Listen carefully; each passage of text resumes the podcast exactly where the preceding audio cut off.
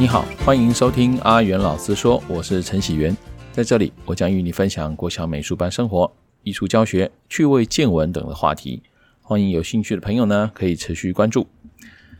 今天啊，又是我们这个停课日哈。所谓的停课也不是停课了哈，这是线上防疫课程。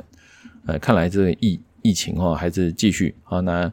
呃还没到最高峰哈，决战时间啊，呃据说是快要来到了那反正呢就是又这样停课了。那停课的时候啊，因为现在在六年级的的课程啊没展办完了。那具体呢，如果说是远距教学，确实也是不那么容易哈，尤其是这种实体课程啊，本来是呃带着小朋友们手作啦、画画啦哈，甚至做版画啊、雷切。那现在如果是远距，实在也没有办法去做这些的创作。因此呢，我我是自己思考过后啊，我想就是找一些影片，好让同学们做这个远距的欣赏。因为我常常在思考这件事啊，就是说，如果说今天这个课程哈，我这个在外面上，很谈大家大家要不要买单哦？如果答案是否定的，那事实上我们这这个也不过是说啊，这个同学们呢被迫这个可能可能这个分数的压力啊，他被迫在这里听啊，那你的东西也许听完他左边就忘记了，那这个东西其实这个效益实在是不是很高哦，这也是让我自己反省说，那那我们这让。呃，小朋友们呢，哦，甚至是这个听众的你，在听这个东西的时候，那到底怎样好才是有价值的东西？我想一想，那其实那就是电影欣赏，或许也是个不错的方式。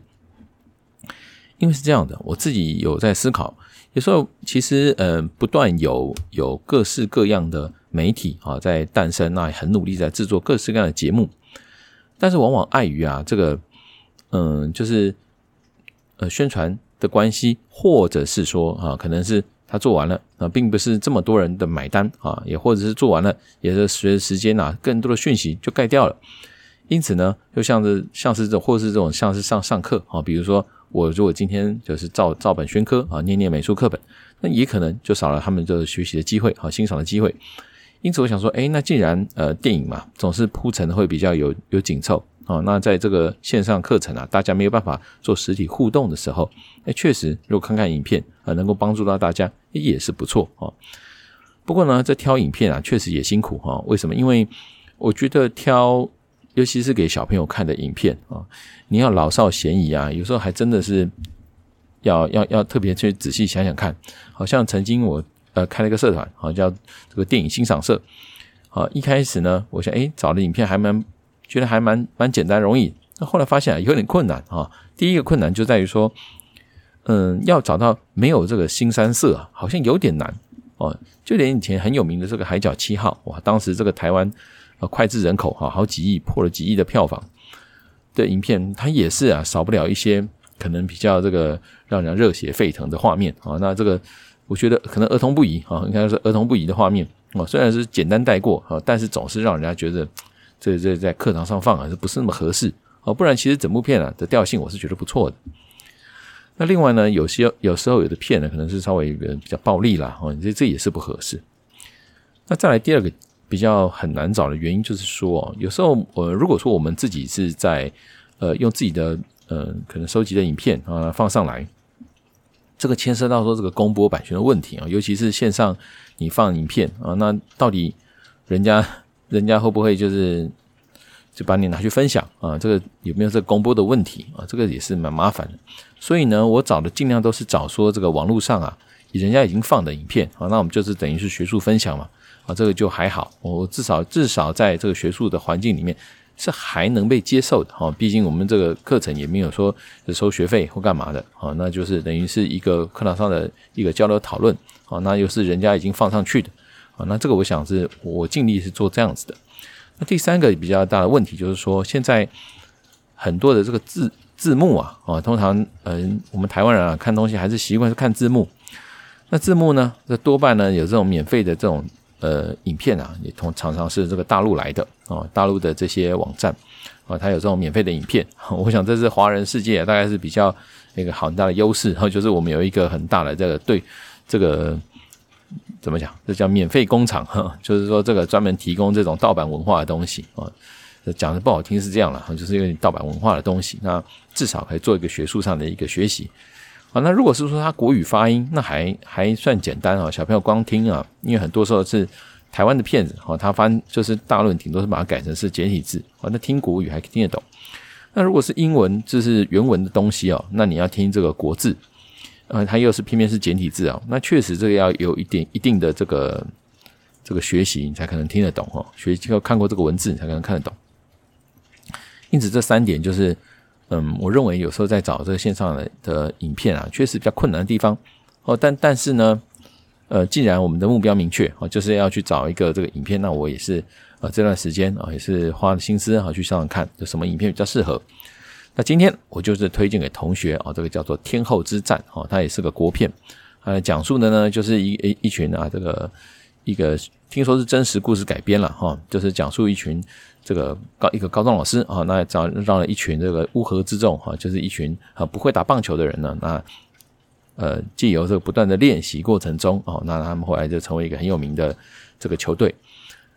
那这个故事的元素哦，它结合两个啊，一个就是棒球哈，还有我们的所谓的国球啊，另外一个就是文化妈祖文化的信仰。那所以今天啊，我想就是在这个呃看影片之前啊，其实我还是很跟同学聊了，就是有关于我所知道的妈祖的文化啊，还有那个呃有关于科啊，因为它这个还有是在东石的地方哈，嘉义东石嘛。那这个东石乡哈，东石的地方就是产这个科啊，那科在这个呃香港还拿来叫做蚝哈。那我们的今天讲的妈祖呢，啊，这是我认识的呢，就是所谓的。呃，台南大天后宫最有名的啊，还有呃最有名就是妈祖岛上啊，据说啊妈祖他这个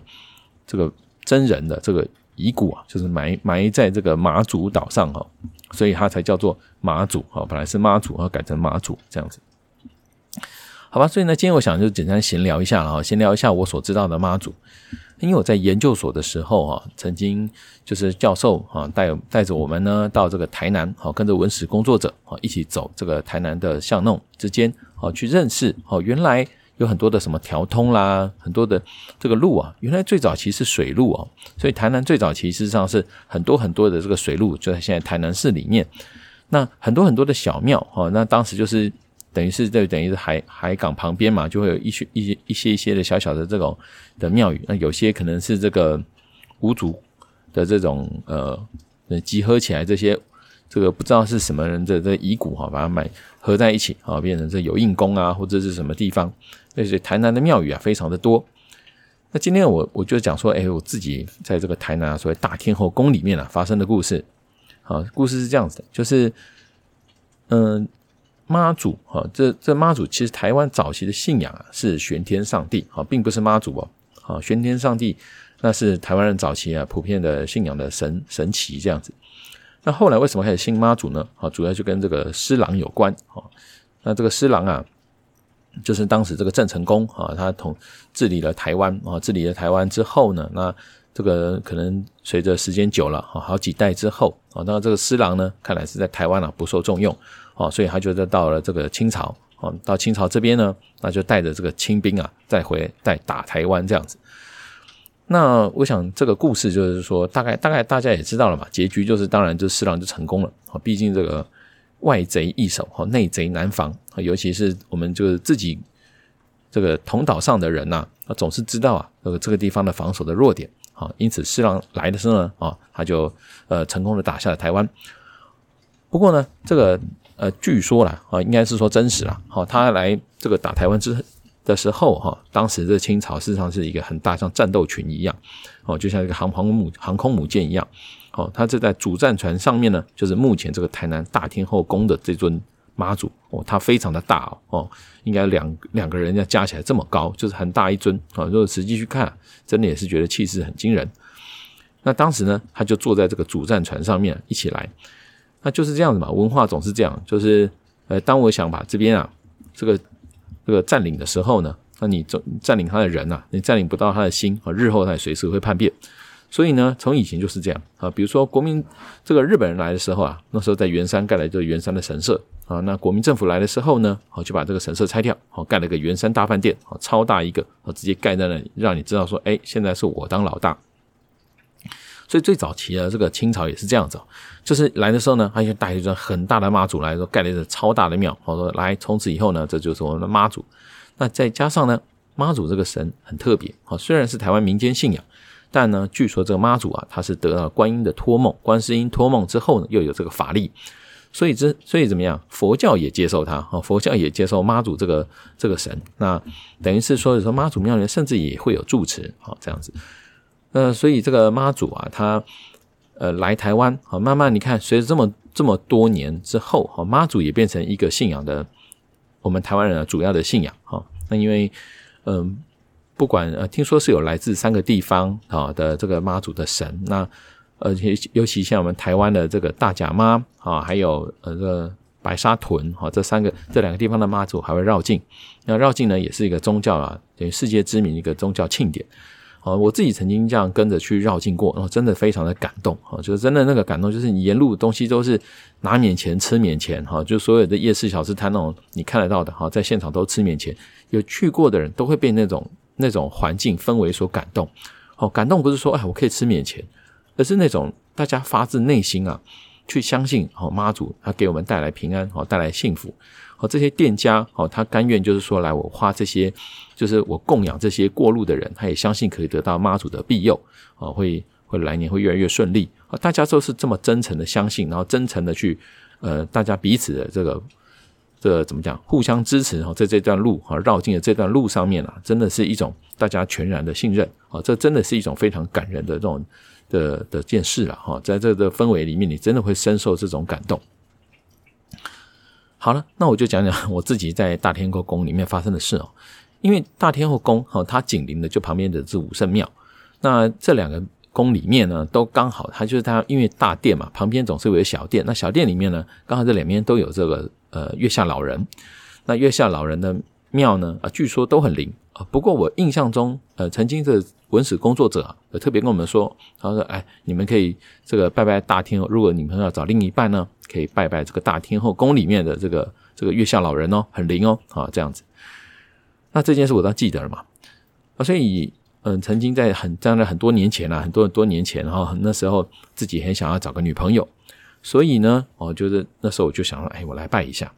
那刚好啊，那是路边比较近的，是这个武圣庙啊。武圣庙它就是在路边。那大天后宫是走一个小巷子进来的。那我进进去武圣庙，当然先拜嘛，拜得很虔诚啊，就先拜了这个武圣庙的这个月月老。那月老呢，好就可以拿红线啊。那方式就是宝杯啊，宝杯就是杯啊，那么就求啊有好可以拿，我就拿了。那拜完之后呢，我就到大天后宫来拜拜这样子，然后拜拜啊。那当然我诶，最重要就是月老嘛，我又来来拜这样子。啊，不过真的很特别哦，但是我我真的生平中第一次觉得太神奇，就是我保了好多个杯，结果呢，就是我就说我可不可以再跟月老求求红线啊？因为红线就挂在那里面一大堆这样子，那就是你要 OK 就可以拿。我怎么保啊？就是都都拿不到这样子，就是都都都保不到十几波哦，真的很夸张，就是保一波、两波、三波、五波，因为一般来讲以几率来说，哈，一正一反绝对是百分之五十。好，那另外一个，另外两边全全正或全反，也只有百分之二十五，所以我觉得这几率实在太不可思议了。好，那时候只能觉得很不可思议。那加上嘛，男生嘛，你去求这种姻缘，总是觉得有点不好意思嘛。所以人家来，诶，我就站起来，让人家让人家这个拜一拜之后离开之后怎么样？我又再换个杯，我继续丢。我想说，总不会几率就这么巧，对不对？可是就怎么丢，哈，都是都是没杯，就是都不给你就对了啦。后来我就很好奇，我就跑去问这个庙庙里人员，我说：“那为什么没有这样？”他就问我说：“你刚才在在别的地方有拿过吗？”我说：“有啊，我在武圣庙拿过了。”他就说：“那不行啊，因为这个红线只能够一条哈，就不能两条。”他原本想说没差，只是个只是个这个加持品。不过这件事就让我说：“哎呦，我吓一跳！诶，我真的有一种被被 shock 到的感觉，就是说哦，这怎么讲？杯是自己丢的哈，但是。”这出来的结果，哎，真的不夸张，就十几次都是都是不给你那种感觉，就是我我只要分享这个生平中遇到那么最最神奇的一件事，就是这样，就是哎，丢了十几次真的没有。好，那我我我只能说了，以前我个人中印象中觉得，哎，宗教这种信仰嘛，那就，但是这一次让我觉觉得，哎，有点神奇这样子。好，我就跟小朋友分享这个，他们也听得津津有味。总之呢，后来大家也就是给大家讲完之后啊，给大家看看影片。好，那这就是我今天想分享一个小小的故事，好跟大家，好，让我们一起保持童心，变得更好。下次再见喽，好，拜拜。